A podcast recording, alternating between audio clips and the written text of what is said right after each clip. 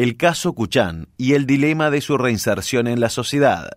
Condenado a 17 años de cárcel por descuartizar y quemar a Luciana Moretti, en pocas semanas cumplirá la pena y quedará libre, pero los informes psicológicos desaconsejan esa medida.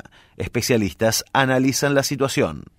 Pablo Víctor Cuchán, quedará libre cuando en dos meses cumpla la pena de 17 años de prisión por asesinar, descuartizar e incinerar a Luciana Jimena Moretti en 2004 en Ingeniero White.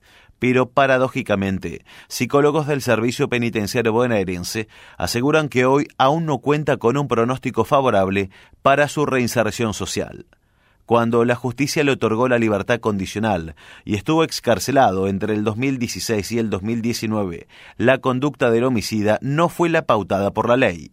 En 2017, María de las Mercedes Lazaque, ex pareja de Cuchán, lo denunció en Montermoso por violencia de género, y ese mismo año la supuesta foto del asesino en Tinder, una aplicación para buscar pareja, generó repudio en redes sociales. Al año siguiente, la SACE radicó otra denuncia en su contra por amenazas. Finalmente, en 2019 se le revocó la excarcelación, porque fue acusado de intentar ahorcar a una chica y chocar su auto que conducía en estado de ebriedad.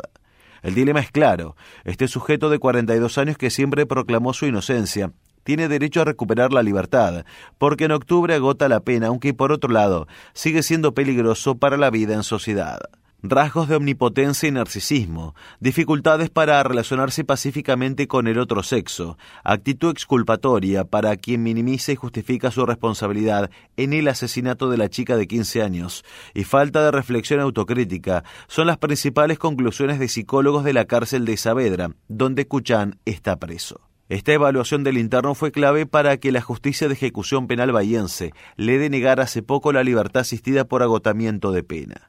Según la licenciada en criminalística Olga Fernández Chávez, un individuo que llega al punto de desmembrar a una mujer no revertirá esa estructura ni tendrá una vinculación sana con el sexo femenino.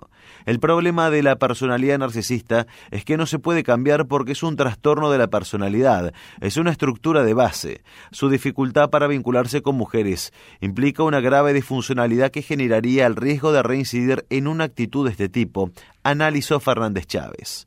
El condenado por homicidio demuestra tendencia a la agresividad, bajo control del impulso y escasa responsabilidad por las consecuencias de sus acciones, por lo cual quizá no cometa el mismo delito, pero sí posiblemente ilícitos de menor envergadura, aunque no dejan de ser hechos delictivos, agregó. Para la especialista, una persona con las características de Kuchan no mejora ni empeora porque se trata de su estructura de base. Uno puede entrenar a un narcisista para que se vaya a una reunión a horario, pero no obligarlo a que quiera escuchar lo que le dicen. Son como una bandita de goma que siempre vuelve a esa estructura inicial, ejemplificó. Hay muchos intentos de teorías y tratamientos, pero hasta ahora no se desarrolló ninguno que haya logrado resultados efectivos si tiene un trastorno de la personalidad. No veo cómo pueda mejorar más allá de que sea un delincuente o no. Una acción de reflexión es esperar demasiado a alguien que cometió un homicidio de esa entidad, continuó la perito. También se refirió al estado de distorsión, al tener que vivir todos los días sin culpa, porque de lo contrario no podría sobrellevar las consecuencias de sus actos. Para Fernández Chávez, la psiquis de cada recluso incide en la eventual resocialización intramuros. Hay internos que alcanzan estudios universitarios y se reforman, mientras que otros empeoran muchísimo porque conviven con otros delincuentes. La reincidencia depende del tipo de delito cometido y de la estructura de base, finalizó. Derecho penal. A criterio del médico legista Daniel Navarro, el derecho penal no castiga por la peligrosidad de una persona, sino que condena por un delito. Por su personalidad, Kuchan hipotéticamente tiene más posibilidades de cometer actos violentos contra una mujer que los demás, pero esas características no son motivo de una sanción penal, explicó Navarro. En todo caso, el cuidado lo debe tener la mujer que se relacione con él, pero también se le da la particularidad que algunas mujeres tienden a buscar este tipo de pareja.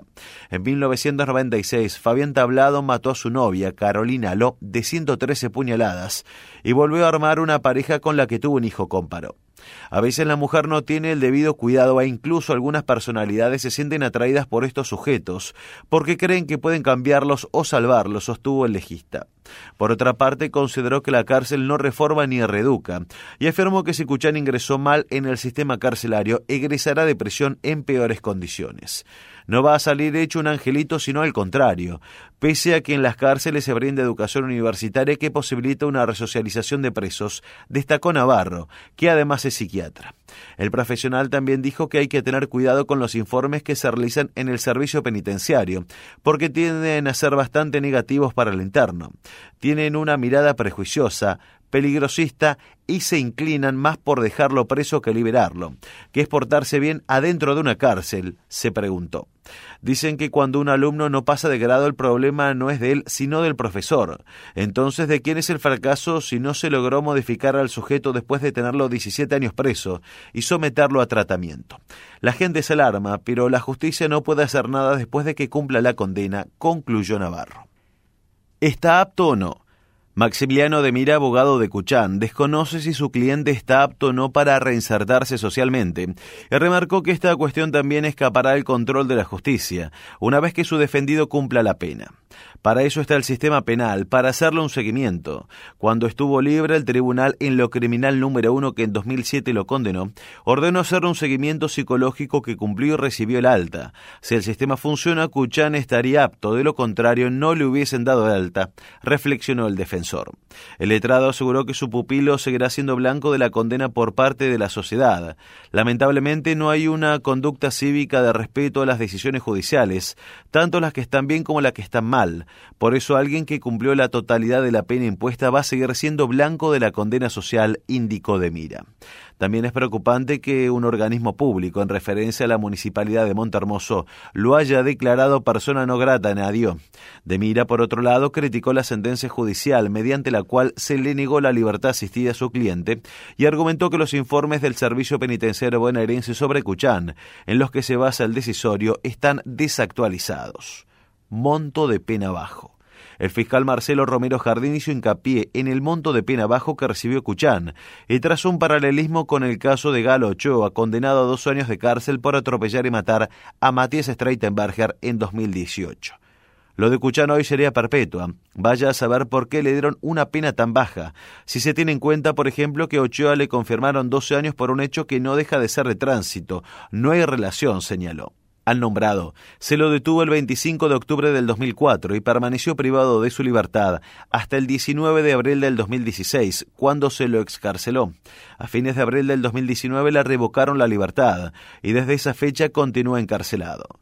Cuando el 24 de octubre vence su pena, Cuchán se radicaría nuevamente en la vivienda de sus padres, en Montermoso.